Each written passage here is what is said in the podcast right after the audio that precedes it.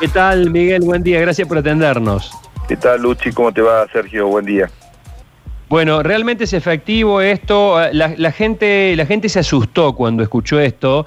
Fue una reacción espasmódica recién entre los oyentes cuando, cuando mencionamos esto y cuando nuestra compañera dijo, ojo, no vaya a ser que los policías ahora no puedan actuar en circunstancias extremas porque no, no van a estar, digamos, los policías van a salir desarmados, eh, eh, los, los nuevos cadetes eh, van a salir sin armas. Eh, ¿Por qué no nos aclara un poco cómo es la situación y cuán efectiva es? Bueno, primero lo que hay que mm, esperar es que esto vaya decantando, Sergio, porque todavía la verdad que no está muy claro. El cambio que se ha hecho eh, el día sábado por la mañana no era un cambio que estaba previsto para realizarse ese día. hubo información periodística que lo adelantó, que bueno, eh, daba mm, detalles de toda la situación que había ocurrido en, eh, en Paso Viejo, que tornaban realmente escandalosa la situación. Y lo que sucedió por primera vez, si vos recordás, el gobernador jamás reemplazó un jefe de policía, jamás, y mm, tomó esa decisión de reemplazar la, la fórmula policial de jefe y subjefe pero aparentemente no como estaba originada eh, en un principio en el diseño que había tomado el gobierno de la provincia de Córdoba. Por lo tanto, todo se apresuró. Lo que te quiero decir con esto es que todo se apresuró. A partir de ahí se decantó esta idea de, prolongar la cantidad de meses y cuando se prolonga la cantidad de meses, sabemos que hay policías que empiezan a hacer prácticas. Esto es lo que ha ocurrido, porque ya ha pasado otras veces en la policía de Córdoba hemos tenido policías en la calle eh, sin arma de fuego, que eran cadetes que estaban haciendo prácticas. Sucedió en dos oportunidades.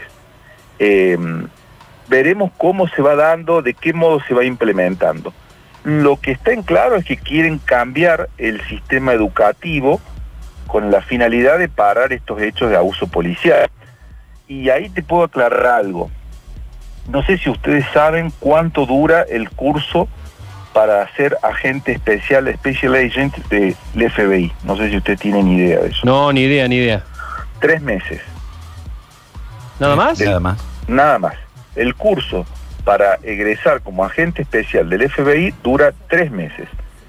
Eh, con lo cual quiere decir que eh, tener a una persona tres años, dos años, cinco años, no necesariamente implica calidad.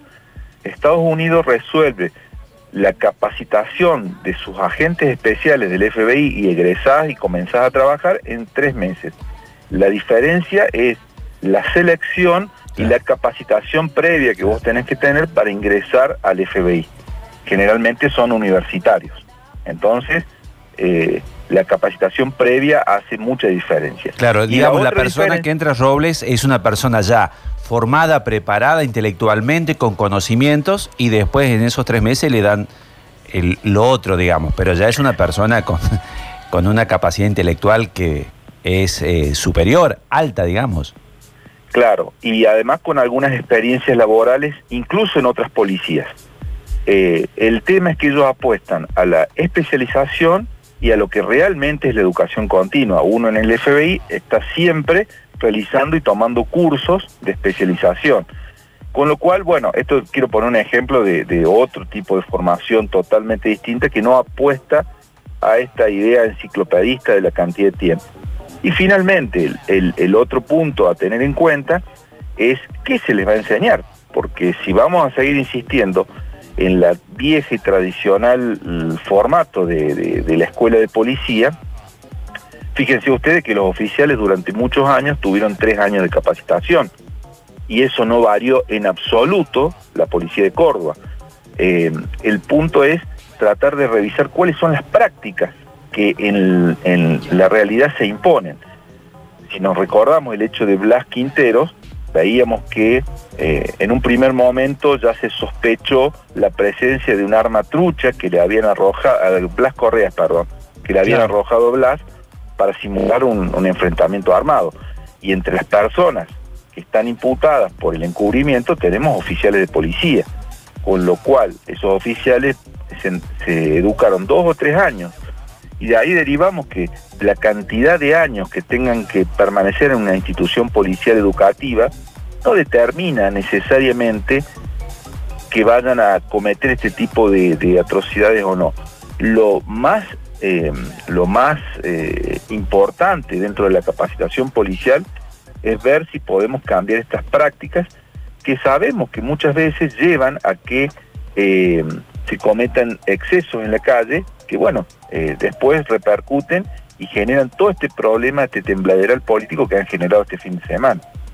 Claro, uno, uno cuando piensa en estos casos, eh, vos dabas recién el ejemplo del FBI, eh, estamos hablando de eh, países y ciudades como Nueva York, por ejemplo, que en los años 70 eran la capital mundial de la violencia. O sea, no es que estamos hablando de países a los que deberíamos seguir con la óptica actual, eh, ha recrudecido bastante la violencia, sobre todo la violencia racial en los Estados Unidos, pero digo, eh, hay lugares de, Nueva York que hoy se han convertido en lugares turísticos, hiper seguros, y que en su momento, de solo pensar pasar cerca, los colectivos estaban enrejados, este, cada colectivo llevaba un efectivo, un patrullero policial, porque era verdadero, era entrar a zona de guerra. Este, o sea que estamos hablando de una fuerza policial que ha tenido sus años de entrenamiento y de conocimiento de la violencia urbana, ¿no? Asaltos, asesinatos, etcétera. Exactamente. Y mira, Sergio, a propósito de esto que vos decís y trayéndolo una experiencia eh, local, eh, yo me, me, retiro en el año 2014.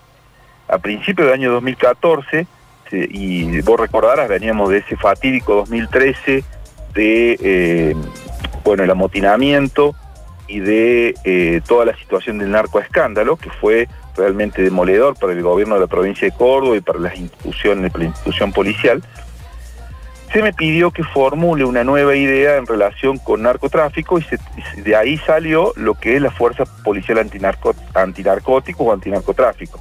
El gobernador de ese momento, el, doctor de la Sota, la rebautizó eh, Antinarcotráfico, la FPA.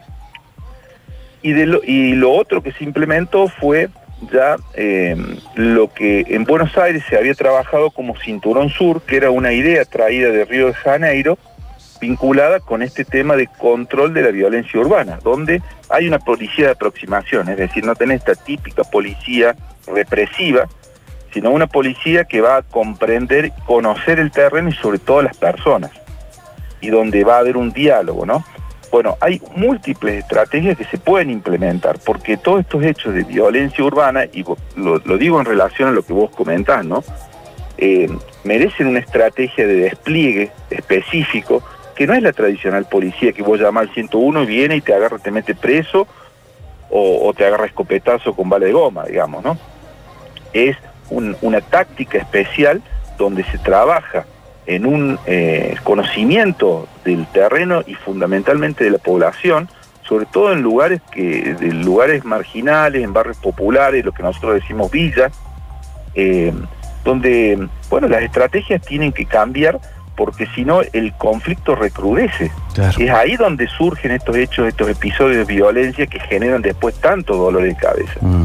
Bueno, todo ese tipo de cuestiones son sistemas de policiamiento especiales que en el mundo se están estudiando, y vos fíjate que nosotros, de ahí se derivó lo que se conoció como la policía barrial, que eh, para muchos ha tenido mucho éxito y, personalmente creo que ha sido moderado la aceptación, pero si fue, se hiciera una apuesta un poco más allá, creo que podría ser un buen sistema de trabajo e incluso de entrenamiento de estos nuevos policías, es decir, trabajar en policías barriales, policías de aproximación, de todos estos nuevos policías que se pretenden reentrenar o que eh, se pretende formar inicialmente desde una escuela de policía.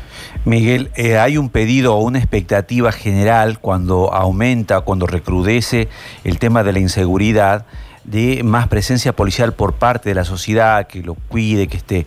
Pero digo, este recrudecimiento o aumento de la inseguridad nos lleva eh, parece a nosotros siempre a un pedido de que los policías estén más armados, pero evidentemente hay otros caminos de que no se llegue a ese momento del enfrentamiento entre un policía y delincuente en un dilema entre vida o muerte, si no hay mucho antes, mucho que hacer. Bueno, eh, justamente las modernas tendencias, y esto es lo que hablábamos en la Universidad Siglo XXI, permítame que lo nombre, eh, porque es ahí donde, donde desarrollamos tarea académica con el director, que es Javier Chilo, eh, al inicio de esta carrera. Eh, las técnicas modernas de criminológicas, la gente cree que es para tratar el delincuente una vez que ya ha cometido el hecho. Las modernas técnicas criminológicas apuntan fundamentalmente a, a dos pilares. Y uno de esos pilares centrales es la prevención del delito.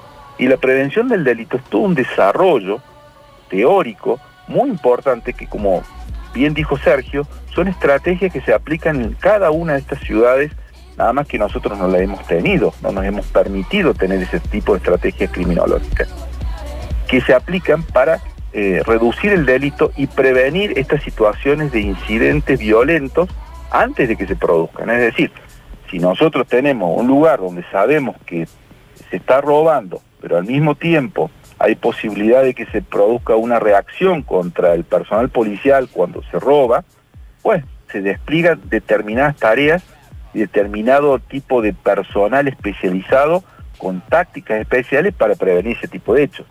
Sucede que cuando se empieza a desbordar y en un territorio tan grande como la ciudad y la provincia de Córdoba, eso se hace inmanejable. Pero lo que sí se nota es que muchas veces la policía de Córdoba no tiene ni siquiera idea de que estas técnicas existen. No sabe que hay autores que esto lo han pregonado y que son eh, reconocidos a nivel internacional. Uno de esos pilares de, de lo que es la moderna criminología apunta a la prevención del delito y es dar una respuesta eficaz, planificada y que contenga situaciones de desborde como la que pueden llevar a, a producir incidentes donde se produzcan resultados de lesiones graves o muerte. Ahora, fíjense ustedes que si estamos hablando de que en Paso Viejo, un pueblito de menos de mil habitantes, no pudimos resolver un, incidente con chicos de 15 años, Joaquín habría cumplido 16 años ayer.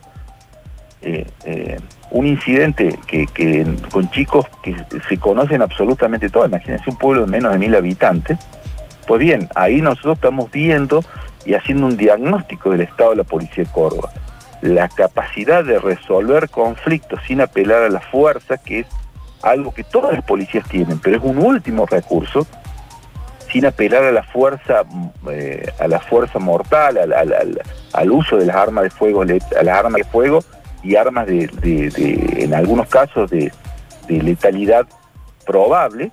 Eh, bueno, nos damos cuenta que la realidad que está viviendo la policía de Córdoba en cuanto a capacitación, bueno, es muy muy poca, pero no solo de lo que reciben los policías que están en la escuela, sino de los mismos que están diseñando las políticas de seguridad.